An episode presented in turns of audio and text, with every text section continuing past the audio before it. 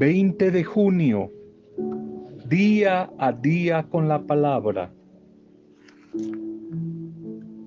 Muchos quieren servir a Dios, pero solo en calidad de en calidad de consejeros de Él.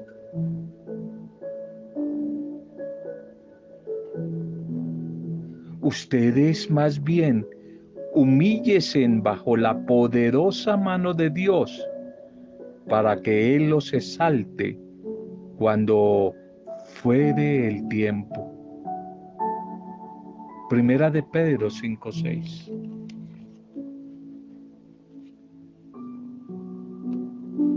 Hola, bienvenidas, bienvenidos a este encuentro dominical, a este encuentro diario con el Dios de la palabra y la palabra de Dios que se hace vida, que se hace amistad, que se hace amor, que se hace alimento, que se hace esperanza y fortaleza en medio de tiempos difíciles, en medio de días no fáciles como los que estamos viviendo.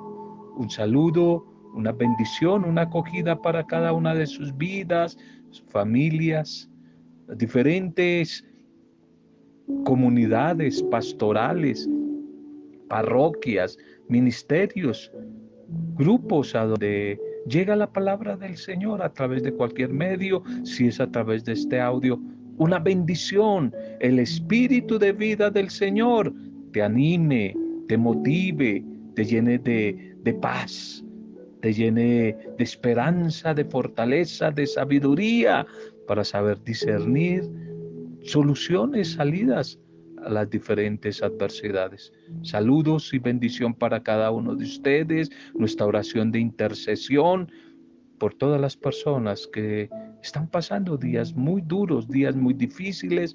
Seguimos haciendo de este medio una cadena intercesora pero también de gratitud y de alabanza y de bendición a través de, este medio.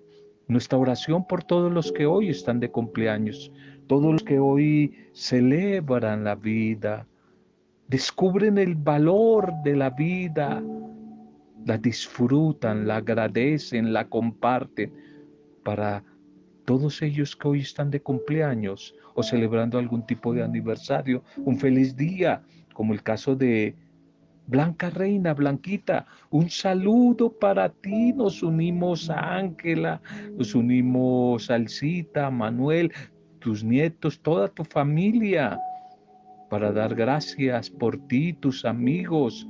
Nos unimos para dar gracias por tu vida y celebrar desde la distancia este tu nuevo cumpleaños que en fe te va a traer vino nuevo, buenas noticias, buenas noticias de paz, buenas noticias de salud, de esperanza, de vida, de bendición. Un feliz cumpleaños para ti en este día y en ti para todos los que hoy están celebrando algún tipo de aniversario. Vamos para nuestra celebración litúrgica directamente de este domingo. Titulemos el mensaje, ven a nuestra barca, ven a nuestra barca. La primera lectura para este día es del libro de Job, el hombre de la paciencia, ¿no? Que a veces parece que como que la pierde un poquito. Job capítulo 38, 1, 8 al 11. Leámoslo, Job 38 del 1 al 11. Esa es la primera lectura para hoy con el título Ven a nuestra barca, invitar al Señor. La barca en la vida, la barca es la familia, la comunidad. Hoy invitamos al Señor y desde esta primera lectura de Job, que nos quiere como relatar parte del diálogo que tiene Job con Dios un diálogo luego de algunos reclamos hechos por Jod, por este personaje un poco misterioso. El Señor le recuerda que no es nadie él para exigirle, para que le dé órdenes a Dios, porque Él es quien lo ha creado. Ha creado todo y eso incluye la vida, incluye a Job. Y nadie ha podido hacer las cosas como las ha hecho el Señor. Job es el símbolo para muchos de la paciencia, de la resistencia, pero que en un momento dado se siente asediado por las dificultades y Dios lo interpela haciéndole caer en cuenta que Él es Dios, Él es el Señor de la vida, el Señor de la historia. Las dificultades de la vida no podrán derrotar no solamente a Job, sino a quien de todo corazón coloca su confianza en el Señor. De todo corazón a todos aquellos que colocan su vida, su confianza en el Dios de la vida. Es esa manifestación o revelación que el Señor le responde a las preguntas de Dios a través tal vez como de un torbellino, de un signo muy conocido y quizás muy característico del Antiguo Testamento. Dios le contesta a Job desde ese torbellino, así como le contestaba, tú lo recuerdas a Elías allí en el Ored, allí donde se había escondido a través del viento suave. Hoy Job le responde a través de un torbellino, una forma de expresión quizás muy conocida en el Antiguo Testamento. Y le recuerda que Él puede hacerlo, Él es capaz de hacer algo nuevo por el ser humano. Que Él puede hacer que hasta se frene el ímpetu y el poder del mar embravecido para que no siga irrumpiendo contra la vida de Job. Más adelante las diferentes comunidades cristianas van a crecer en medio también de dificultades y de conflictos. Siempre, al igual que Job, se van a ver asediadas por diferentes amenazas, tanto internas como externas. Son como una pequeña barca estas comunidades, unas pequeñas barcas navegando en el alta mar de aguas turbulentas. A veces en esas barcas o, pequeñas comunidades de la iglesia cunde la desesperación, el miedo, el desencanto. Y Job por eso viene a ser el símbolo de la esperanza, de la paciencia, de la fortaleza en medio de las dificultades que acechan esas barcas, esas vidas, esas familias, esas comunidades, pero que al final no podrán derrotar ni a Job, ni a las barcas, ni a las diferentes eh, pequeñas comunidades que empiezan a, a nacer y a darse como fruto de la experiencia del amor en el Dios de la vida. El salmo para hoy es el Salmo 106. El Salmo 106 que el orante, la comunidad orante del Salmo va a expresar con el estribillo, den gracias al Señor, porque es eterna, es eterna su misericordia. Y este salmo, esta oración de esta comunidad orante, está como en la misma línea de Job y más adelante del Evangelio. Comunidad que en medio de las dificultades, de las acechanzas, canta la bondad, canta la misericordia de Dios, que escuchó el clamor de sus hijos y que apaciguó la tempestad y los condujo a nuevo y seguro puerto. la segunda lectura para hoy. La segunda lectura es Segunda de Corintios 5, 14, 17. Segunda de Corintios 5, 14, 17. Qué hermoso texto el de hoy en la segunda lectura. Lo viejo ha pasado, ha quedado atrás y ahora todo es hecho nuevo en Cristo Jesús. Lo viejo ha quedado atrás, no seguimos preocupando de lo que ya pasó, de lo que ya no fue, ya ha quedado atrás. En Cristo Jesús todo es hecho nuevo. San Pablo quiere exponer a la comunidad de Corinto la propuesta de del resucitado, que es una propuesta de novedad, de una nueva humanidad que a través de la muerte de Cristo recobra la vida, recobra la esperanza, recobra la, recobra la ilusión perdida.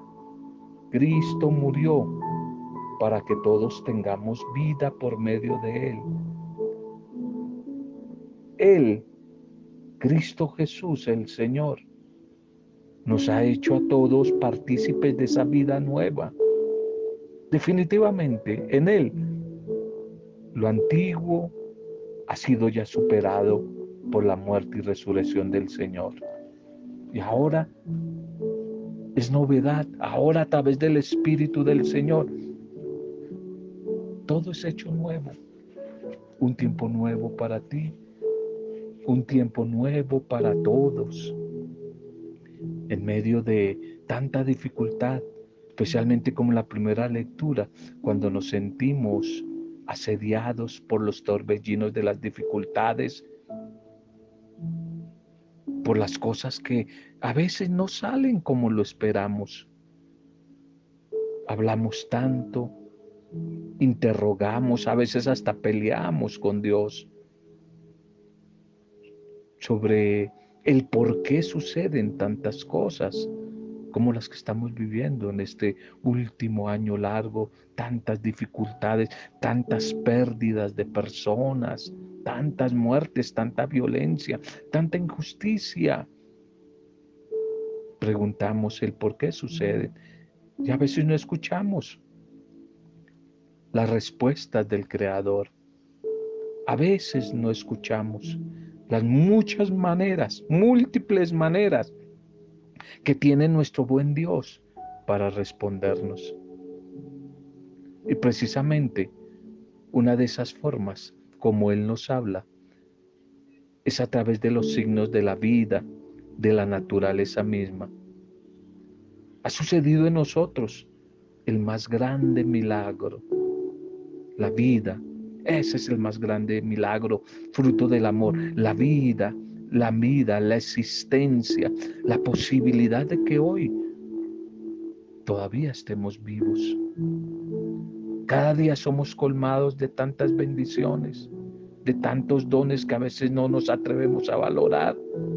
Ya a veces se nos hace normal despertar con vida, poder respirar, poder ver, poder tocar, poder escuchar. Ya se nos hace tan normal eso que no valoramos y no agradecemos y lo pasamos por alto. Pero aún, en medio, a veces, de esa ingratitud, del no valorar, Dios que es bueno, Dios que es fiel, sigue hablando de manera clara por su palabra y por medio de Cristo por medio de Él sigue operando el gran milagro de nuestra salvación, de nuestra liberación. Y todavía pensamos, muchos siguen pensando que Él no hace nada por nosotros, que no le interesamos. Y Él sigue diciendo, lo viejo ha pasado, ha quedado atrás, y ahora en mí todo, todo es hecho nuevo. El Evangelio para hoy, Marcos 4, 35, 40. Marcos 4, 35, 35, 40, en este doceavo domingo del tiempo ordinario. La comunidad de Marcos, que nos va a decir, ¿quién es este Una pregunta, ¿quién es este a quien el viento y las aguas le obedecen? ¿Quién es este? ¿Quién es este? Es el famoso relato de la tempestad calmada, que lo recuerdo mucho que hace un año largo, iniciada la pandemia, en una plaza de San Pedro en Roma totalmente vacía, el Papa Francisco hizo una bella reflexión de este texto. La tempestad calmada que presenta las dificultades por las que atravesaba la iglesia primitiva en ese contexto del imperio romano que perseguía a la iglesia naciente. El mar, que es símbolo de peligro, de amenaza, es una amenaza para quienes viven cerca de él, porque sabe que por ahí vienen los perseguidores, los opresores. La comunidad es como esa pequeña barca, esa pequeña nave que navega muchas veces a la deriva frente a las persecuciones. Se siente a veces débil, se siente tambalear. La fe de muchos naufraga en las dificultades, en las amenazas, en las presiones del medio. Entonces es cuando hay que recordar que Jesús no ha abandonado la barca. Él prometió que estaría con esa barca todos los días hasta el final. Él sigue navegando con esa barca, con esa vida, con esa pareja, con esa familia, con esa comunidad. Él es poderoso y es capaz de nuevo de derrotar la tempestad. Nos sentimos a veces amenazados de muchas formas. La inseguridad, la injusticia, la violencia, la corrupción, el consumismo, el relativismo moral, social, el sensualismo, de muchas maneras, el individualismo, la búsqueda de poder, de tener, del placer exagerado. Sentimos a veces también la, la, tentación de tirar la toalla, de bajar los brazos, de darnos por derrotados, de ceder. Fácilmente caemos en el pesimismo y muchos en la resignación. Desistimos de todo esfuerzo y dejamos que la historia empuje la barca a su propio viento. El ambiente a veces nos ahoga y nos sentimos perdidos, muchas veces desorientados, perplejos. Las palabras de Pablo hoy resultan alentadoras. Cristo murió y resucitó con Él hemos muerto nosotros y tenemos la firme esperanza de participar en su resurrección. Solo la certeza de que Jesús camina siempre con nosotros nos puede ayudar a vencer los miedos, las incertidumbres y a seguir navegando, bogando, como Él dijo, mar adentro hacia aguas profundas. Jesús nos llama todos los días de nuestra vida y nos llama para que lo dejemos a Él subir a nuestra barca y para que lo escuchemos siempre, aún en medio de las tormentas y dificultades de nuestra vida. Y quizás llama aquí la atención. Llama la atención por nuestra falta de fe, porque nos acomodamos, porque no somos fieles, porque no somos capaces de ver que Él está con nosotros. Por eso nos pega el jalón de orejas hoy también a nosotros y nos dice, mujeres y hombres de poca fe, y nos invita a permanecer unidos en la oración, en el abandono, en la confianza, en la providencia en Él. este texto de el mar embravecido que nos quiere recordar que tenemos no a cualquier Dios, no a cualquier Padre, sino al Padre Dios poderoso, capaz de derrotar la tempestad de las dificultades. Esa certeza de la presencia de Jesús fortalece la frágil fe de la comunidad. Él hoy nos anima a que sigamos dando la batalla, la lucha, la pelea en medio de estos días difíciles. No perder la esperanza en que Él está resucitado.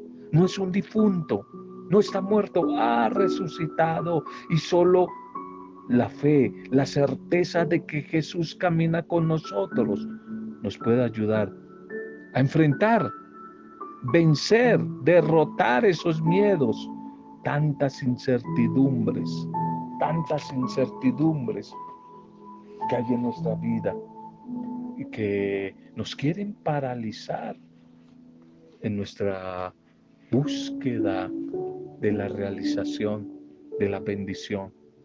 Una historia para terminar. historia que hace un tiempo con algunos de ustedes he compartido. Una historia que muchos ya quizás la han leído, la han escuchado. Es el diálogo de un profesor universitario allí en su aula con sus alumnos. El profesor que retó a sus estudiantes con esta pregunta. Ustedes muchachos creen que Dios creó todo lo que existe? Preguntó el profesor. Y un estudiante contestó, claro que sí, Él hizo todo lo que existe. Dios creó todo. ¿Verdad muchachos? Dios creó todo. Preguntó de nuevo el profesor. Sí, señor, respondió el joven estudiante. El profesor entonces contestó, entonces, si Dios creó todo, entonces hizo también el mal, la maldad, pues el mal existe. Y bajo el precepto de que nuestras obras son un reflejo de nosotros mismos, entonces Dios es muy malo porque Él creó el mal. Y el estudiante se quedó un momento callado ante tal respuesta y el profesor sonriente de una manera burlona, feliz se jactaba de haberlo escorchado, de haber probado una vez más que Dios no existe y que la fe es una mentira y que la fe era un mito. Mas sin embargo otro estudiante se puso en pie, levantó su mano y dijo, ¿Puedo hacer una pregunta, querido profesor? Por supuesto, respondió el profesor. El joven preguntó, profe, ¿existe el frío? ¿Qué pregunta es esa? Por supuesto que existe. ¿Acaso nunca has sentido frío? El muchacho respondió, de hecho, señor, el frío no existe tampoco. Según las leyes de la física, lo que consideramos frío en realidad es la ausencia de calor. Todo cuerpo u objeto es susceptible de estudio cuando tiene o transmite energía. De esta manera el calor es lo que hace que dicho cuerpo tenga o transmita energía. El cero absoluto es la ausencia total y absoluta de calor. Todos los cuerpos se vuelven inertes, incapaces de reaccionar, pero el frío no existe. Hemos creado ese término para describir cómo nos sentimos si no tenemos calor. Y preguntó de nuevo, ¿y existe la oscuridad? Era la pregunta del estudiante. ¿Existe la oscuridad? El profesor respondió, por supuesto. El estudiante contestó nuevamente, se equivoca, señor profesor. La oscuridad tampoco existe. La oscuridad es en realidad ausencia de luz. La luz se puede estudiar, la oscuridad no.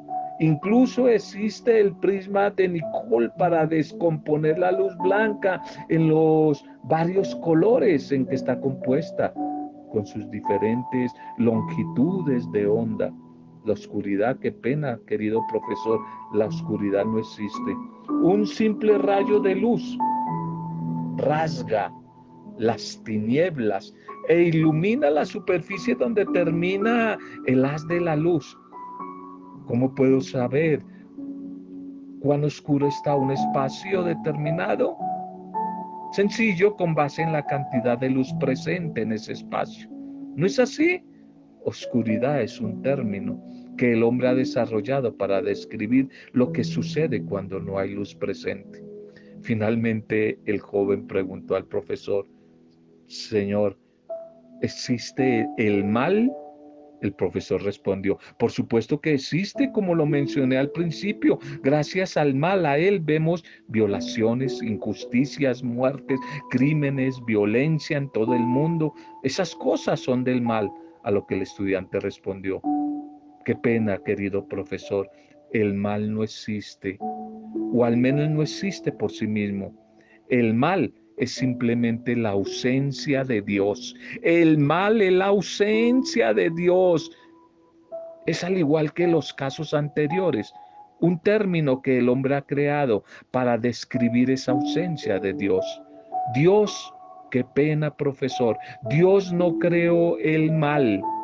No es como la fe o el amor que existen como existen el calor y la luz. El mal es el resultado de que la humanidad no tenga a Dios presente en sus corazones. Lo ha sacado de sus vidas. Es como resulta el frío cuando no hay calor o la oscuridad cuando no hay luz. Entonces el profesor, un poco achantado, después de asentir con la cabeza, se quedó callado. Se quedó callado solamente con la mirada al piso y turbado hizo una pregunta. ¿Cuál es tu nombre, muchacho? ¿Cómo te llamas? Y el joven respondió, mi nombre es Albert Einstein. Albert Einstein. Nada más ni nada menos. La pregunta por el mal está y estará presente frente a nuestra fe vacilante. En el Evangelio los discípulos ante la tormenta que los amenaza se acercan a Jesús que duerme en la parte de atrás de la barca, apoyado sobre una almohada, y lo despiertan con esta pregunta, Maestro, ¿no te importa que nos estemos hundiendo? Y la respuesta de Jesús fue dar una orden al viento para que se calmara. Inmediatamente confrontan a sus discípulos y les pregunta, ¿por qué tenían tanto miedo? ¿Todavía no tienen fe? Eso mismo sentimos que hoy el Señor nos pregunta a ti que me escuchas, a mí, a su iglesia, a su comunidad, a todos nosotros. ¿No tienen fe? Pregunta el Señor. Cuando nos sentimos amenazados, presionados por el mal. Pero este no es más que ausencia de Dios. El mal es ausencia de Dios todo lo que estamos viviendo en este mundo globalizado hoy en día no es otra cosa que el reflejo de que hemos sacado a Dios de nuestras vidas. Es ausencia de Dios. Y la mejor manera de atacar ese mal es dejándonos llenar por esa luz. Esa luz que no conoce ocaso y que nos calienta, nos anima y nos alegra el corazón. Demos gracias al Señor por la palabra, por el mensaje de este día. Te damos gracias, Señor. Te alabamos y te bendecimos por esta nueva semana que hoy iniciamos, por este día domingo. Hoy reconocemos, Señor, que urgentemente te necesitamos. Perdónanos porque te hemos sacado de nuestra vida, del mundo, te necesitamos, te necesitamos, Señor. Por eso existe tanto mal en el mundo, tanta maldad, porque te hemos sacado de la vida, Señor. Hoy clamamos a ti que vengas en nuestro auxilio, que nos libres de ese olaje fuerte, de ese torbellino fuerte que amenaza nuestra vida con destruirla. Señor, danos a través de tu Espíritu la seguridad de que nuestra barca está protegida en ti, que podemos confiar, plenamente en ti, que con tu ayuda vamos a poder enfrentar y superar las diferentes tormentas que nos amenazan en este tiempo. Te amamos, Señor, y hoy colocamos nuestra confianza en ti. Ven en nuestro auxilio, en ayudar en nuestras debilidades, de nuestra maldad, de nuestro pecado, de nuestra inconstancia, de nuestra infidelidad. Danos la fuerza para seguir en la lucha, en esa batalla que estamos dando día a día en estos días tan difíciles. Ayúdanos, ayúdanos para que no nos dejemos hundir. Tómanos de la mano, no nos dejes hundir, no dejes hundir a tantos pacientes graves en la UCI, en hospitales. No los dejes hundir a los agonizantes. No dejes hundir a tantas personas que han perdido la esperanza, los sueños, la ilusión. No los dejes hundir, Señor. Hoy clamamos, hoy clamamos a ti. Ven, Señor, y bendícenos. Ayúdanos, Señor. Ven a nuestra barca.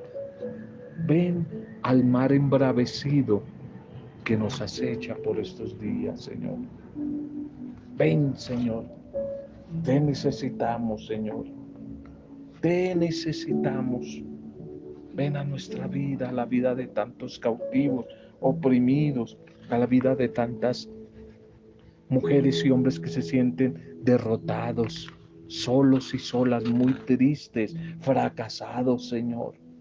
Ven a la vida de tantas personas que les es muy difícil enfrentar el mar de la convivencia humana. Parejas, familias que se están dividiendo y haciendo mucho daño porque no saben enfrentar desde el amor, desde el respeto, desde la tolerancia, desde el perdón, la convivencia humana, Señor. Ven a nuestras vidas, ven a caminar con nosotros hoy, Señor. Ven en medio de esas turbulencias y dificultades de la vida, Señor, en nuestro tiempo. Ven, Señor, sigue subiendo, asumiendo, tomando control y dirección de nuestra barca y lleva nuestra barca a un puerto tranquilo, a un puerto seguro, a un puerto feliz, Señor. Gracias. Oramos en Blanquita hoy por todos los que están de cumpleaños. Oramos por nuestras familias. Oramos por nuestros barrios, nuestros vecinos, nuestras pequeñas comunidades, nuestros grupos, nuestras parroquias, los diferentes movimientos o pastorales, iglesias a las que pertenezcamos, Señor. Hoy te las entregamos. Nuestro país, a nuestros gobernantes, a los corazones heridos, vacíos, alejados de ti y que solamente producen fruto de violencia, de maldad. Hoy oramos por ellos, Señor. Y lo hacemos desde la fuerza intercesora, vivificante, santificadora de tu santo y poderoso Espíritu, para gloria, alabanza y adoración tuya, Padre Dios Creador, en el soberano, poderoso y bendito nombre de nuestro capitán, del capitán de nuestra barca, de nuestro Señor y Salvador, Jesucristo el Señor. Lo hacemos en alabanza y con acción de gracias, en compañía de María, nuestra buena Madre. Amén. Roberto Zamudio de Día a Día con la Palabra.